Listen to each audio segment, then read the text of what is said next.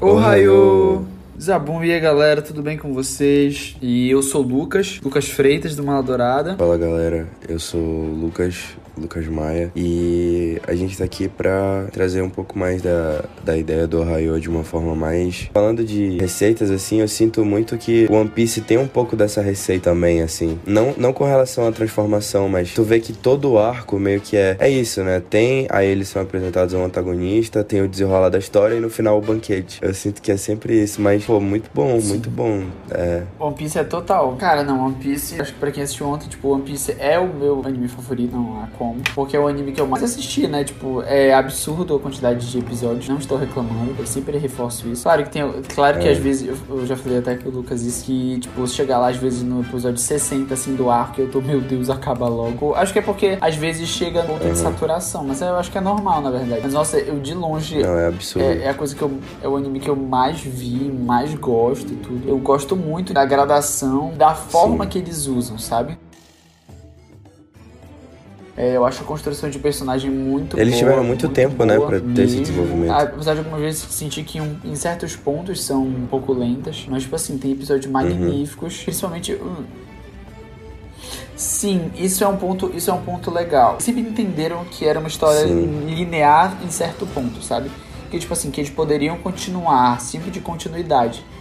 E eu sinto que, tipo assim, um exemplo, é uma coisa que não acontece em Dragon Ball. Porque Dragon Ball parece que vai passando os anos e eles não conseguem manter uma linearidade. Então eles pegam e tem que voltar um pouquinho, aí tem que explicar tal coisa. E, tipo, One Piece tem isso, mas ele consegue fazer de, um- de uma forma linear. Uhum. Entra num arco e o arco ele gira em torno de coisas que podem ter acontecido é, tantos anos atrás, mas ele continua a linearidade por causa do arco. A gente é introduzido a coisas que aconteceram por causa do arco. Tem diversos arcos maravilhosos, maravilhosos. Eu realmente sou, tipo, apaixonado por One Piece. Agora, deixa eu te perguntar, pra ti, qual chapéu de palha que tem o melhor desenvolvimento de personagem, na tua opinião? Cara, tá, eu vou falar. Eu gosto muito do Luffy. Uhum. Pra mim, ele não tem o melhor. Ele Uhum. não tem o melhor desenvolvimento. Mas eu gosto muito dele. Eu gosto da forma que eles trabalharam, da maturidade dele, dele Sim, entendendo total, mais sobre total. Enfim, eu gosto muito. Eu acho que nem- todo mundo perde pro Zoro, cara. Não tem como. Sério, tu acha o Zoro? Eu gosto. Tipo assim, é porque Uhum. é, aquele, é aquilo que a gente tava falando.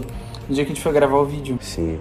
Eu amo o que de que tu não sabe, tu não sabe nada do Zoro, mas ao mesmo tempo tu sabe muita coisa. Sim. Sabe? Tipo, eu amo isso no Zoro, cara. Eu amo a construção de. Pra mim, tipo, é pra mim a minha construção de personagem favorita do, do anime. É do Zoro. Sei lá, cara. Enfim, tipo, eu já li, eu já eu tô acompanhando fielmente o, o mangá, né? Aham. Enfim, já aconteceu muita coisa com o Zoro. Ver a lealdade dele, a fidelidade dele, Sim. o quanto ele verdadeiramente. É igual, a personalidade dele, sabe? Se mostra muito, tipo, ele nunca. Parece que é muito próximo, mas ao mesmo tempo ele se entrega por completo. Ah, é bizarro, eu gosto muito dele. Mano, eu acho muito foda a sensação de. Eu acho que a gente tem muito isso com o Luffy, né? Tipo, aquela sensação que o personagem passa uma certa segurança, sabe? Tipo assim, deixa que ele resolve, assim. E eu sinto muito isso com o Zoro, mano. Uhum. Deixa que o Zoro resolve qualquer coisa, sabe? E ele tem esse senso de ser meio Exatamente. babaca, no sentido de menosprezar o adversário.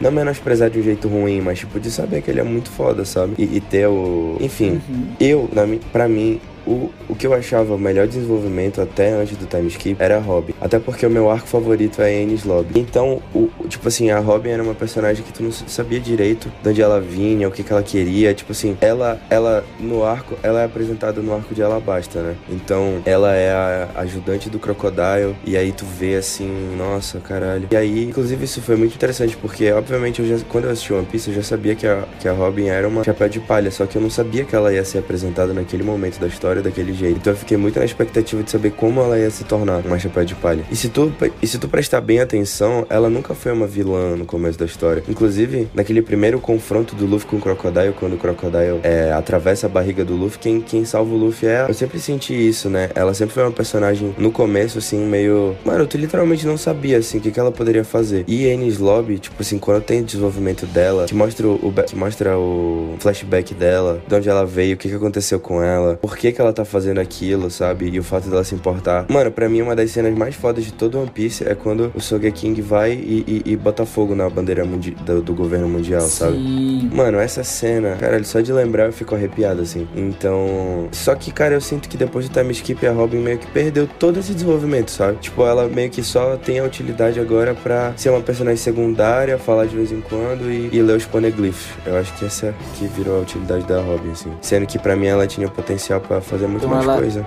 É. Eu já vai ao contrário, assim, do, de outros animes. Eu acho que o One Piece tem uma, tem uma história muito rica, mano. Ah, total, mano, total. Muito rica e, tipo, enorme. Sendo sincero, eu acho que a gente não chegou nem na, nem, nem na metade do que o One Piece pode chegar. Pode. Pode. tipo assim, pode explorar, sabe? Eu só ia falar que, assim, é, muitas das vezes aquilo, tipo assim, aquilo que, a- que algo representa não necessariamente reflete na, na qualidade, digamos assim, sabe? Eu acho que, assim, Sim. dois marcos do cinema, por exemplo, pra cultura pop, na minha opinião. Assim, eu gosto muito mais de Senhor dos Anéis, mas Senhor dos Anéis é algo que, na minha opinião, dificilmente vai ser reproduzido no cinema, a grandiosidade que foi. E Vingadores Ultimato, sabe? Que foi o desfecho de uma construção de anos de algo nunca visto antes no cinema, sabe? Tipo assim, histórias, sabe, de heróis e tal. E Vingadores Ultimato foi o, o, o estopim dessa história. E eu acho que esses dois, dois pontos foram, tipo, algo nunca antes vistos, assim, pra cultura pop. Eu acho que o One Piece vai ser essa história que não necessariamente todo mundo vai amar, todo mundo vai gostar, mas vai ser inegável a importância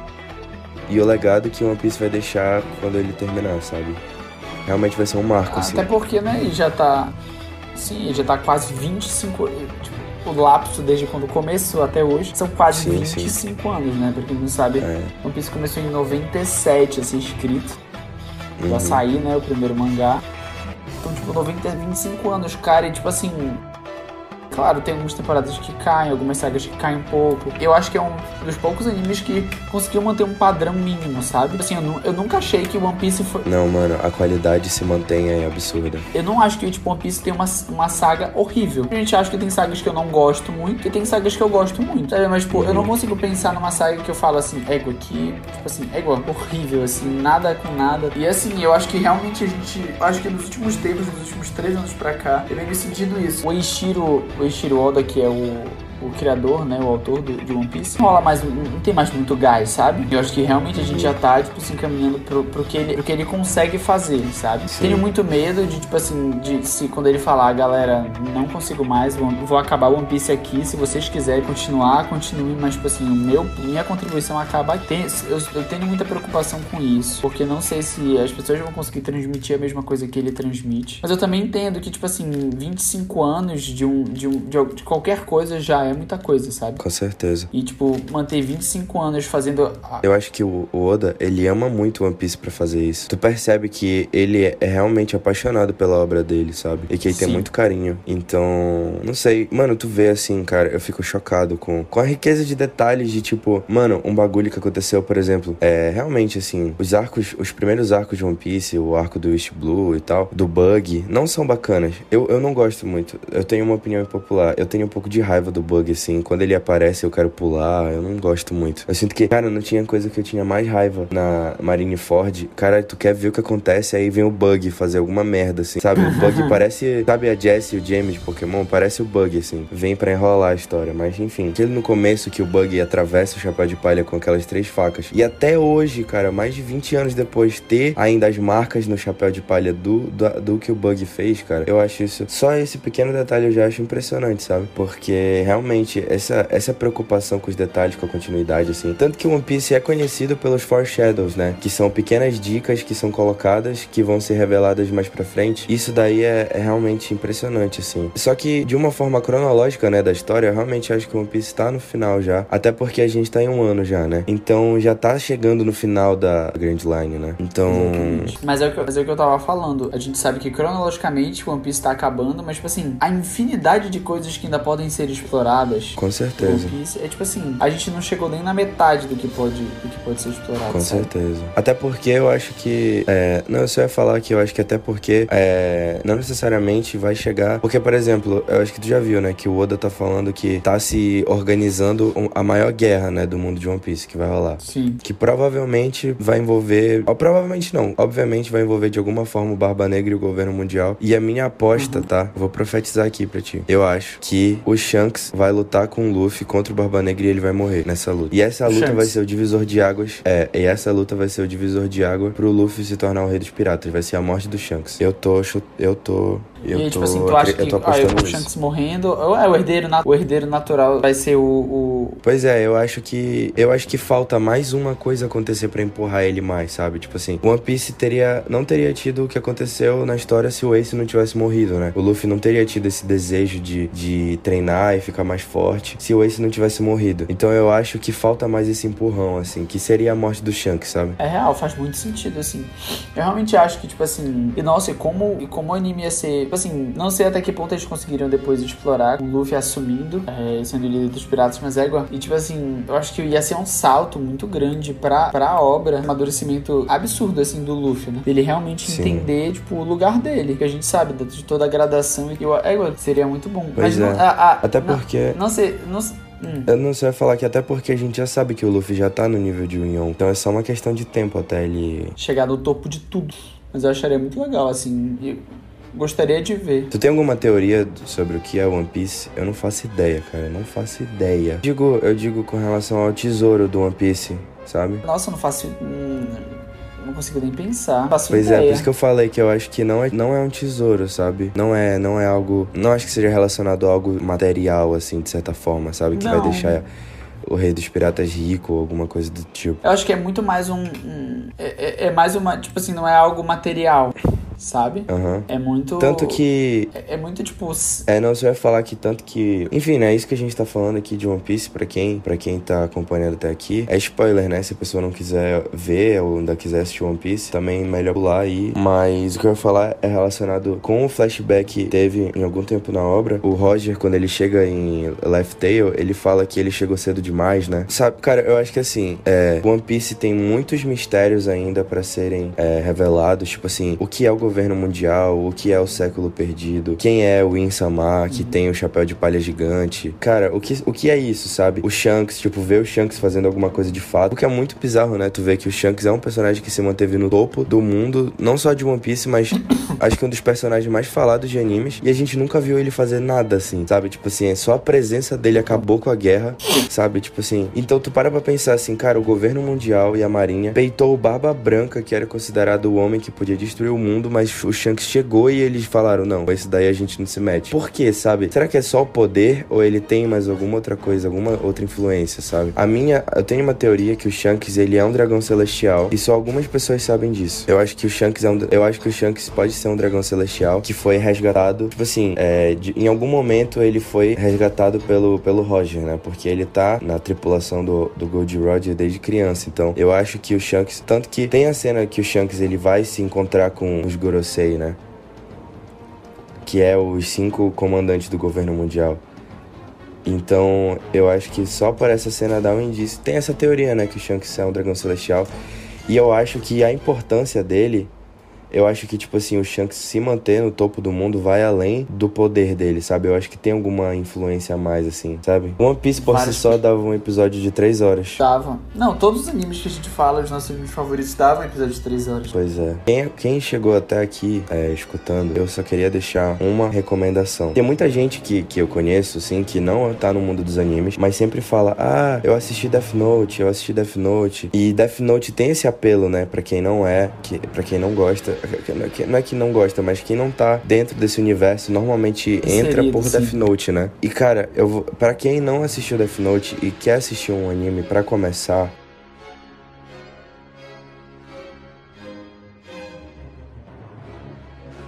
Assim, assista Death Note, tá? Também. Pô, Death Note é um dos melhores animes que existe. Eu acho que. Que, enfim, não é, não é uma obra perfeita, obviamente, mas é um bom anime pra começar realmente. Mas eu acho que. Outra sugestão é Full Metal, cara. É um anime curto, só tem 64 episódios. Full Metal Alchemist. E também Full Metal Alchemist. E, e com certeza é tão bom quanto Death Note. É até melhor, na verdade. Na minha opinião. E tu ainda tu falaste, né, que tu preferes o Full Metal Brotherhood. É, porque, pois é, tem, tem duas versões de Full Metal, né? Eu acho que. Eu acho que, que muita gente, assim como nós, assistiu o Full Metal quando criança, né? E essa versão que a gente assistiu quando era criança é uma versão filler, considerada filler, né? Porque não seguiu a história do mangá. E o Brotherhood veio quando acabou o mangá pra trazer essa história que seguiu a linha do mangá.